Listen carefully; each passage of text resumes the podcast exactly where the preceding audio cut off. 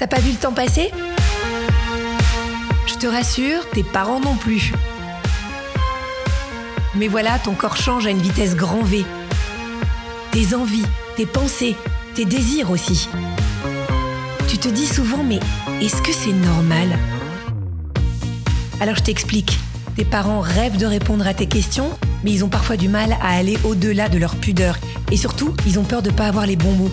Et puis de toute façon, toi, tu te vois pas leur poser des questions. Et puis t'as pas vraiment envie d'en parler à ton groupe d'amis. Donc tu sais quoi? Tu es au bon endroit. Avec Catherine Solano, médecin et sexologue spécialisée des sujets liés à la puberté, on va essayer de répondre à toutes les questions que tu te poses. Alors, tout de suite, je vais laisser Tom Bourgueil, qui a 14 ans, soumettre la question du jour à Catherine Solano, parce que c'est lui qui est en charge de récupérer les questions posées par les ados. Alors euh, ici c'est Victor qui nous dit qu'il euh, est un peu gêné, il a l'impression d'être euh, obsédé parce qu'il a maintenant de plus en plus d'érections comme ça en plein milieu de la journée alors qu'il ne pense pas du tout au sexe et il se demande si c'est normal d'avoir ça.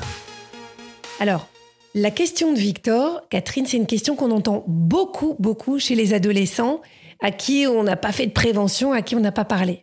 Oui, on entend souvent ça parce que effectivement, quand le corps change de fonctionnement, bah, c'est pas forcément facile de s'adapter. Et pour quelque chose comme ça, c'est vraiment encore plus gênant. Mais en fait, ce qu'il faut savoir, c'est qu'à la puberté, les hormones, elles deviennent plus réactives. Enfin, disons que le corps devient très réactif aux hormones. Et ces hormones qui sont fabriquées par les testicules, c'est-à-dire la testostérone. Et tout d'un coup, euh, alors qu'il y en avait très peu dans le sang, tout d'un coup, hop, on a des quantités très importantes et donc elle agit sur plein de choses, les poils, la voix, la transpiration, la peau, le désir sexuel et aussi elle a pour effet cette hormone de stimuler les érections. Du coup, à ce moment de la vie, bah, les érections, elles réagissent beaucoup plus, au point que ça peut être gênant. Et je vous le dis tout de suite, c'est pas du tout le signe qu'on soit obsédé ou pervers, c'est juste que le corps, il fonctionne bien, et presque trop bien, en fait. C'est ça, donc en fait, il faut se dire, est-ce que c'est normal? Oui, c'est très, très, très Ah normal. bah, c'est normal. Mais les érections, elles, elles démarrent pas à la puberté, même les bébés euh, garçons ont des érections. Voilà, exactement. Mais bien avant euh, la puberté, les garçons, ils ont déjà des érections. Je dirais, ça commence même dans le ventre de leur maman. Les petits garçons ont déjà des érections avant la naissance. bon Bon, ils s'en rendent, enfin, ils s'en rendent pas compte, je sais pas, mais je pense pas. Et, et après la naissance, il y en a aussi. Elles continuent à fonctionner. Et puis, euh, elles se produisent régulièrement toutes les nuits, etc.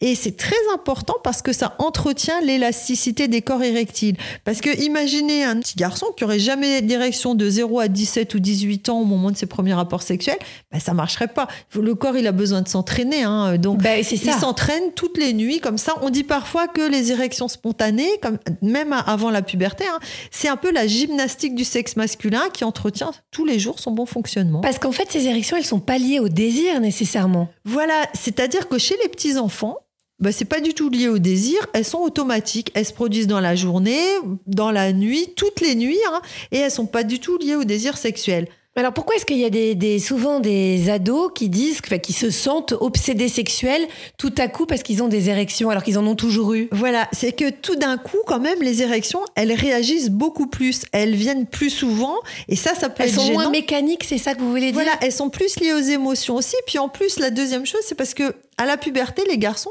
toujours avec la testostérone, ils commencent à ressentir du désir sexuel.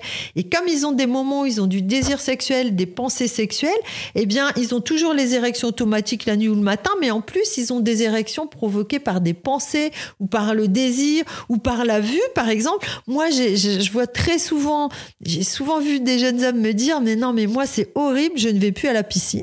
Je ne vais plus à la plage parce que dès que je vois une fille en maillot de bain, qu'est-ce qui se passe? Bah, J'ai une érection. Alors que j'ai pas envie de lui sauter dessus, euh, mais j'ai une érection. Voilà, c'est juste le, le regard qui crée l'érection. Voilà, c'est automatique, c'est, bah, ça veut dire que bah, ça fonctionne très très bien.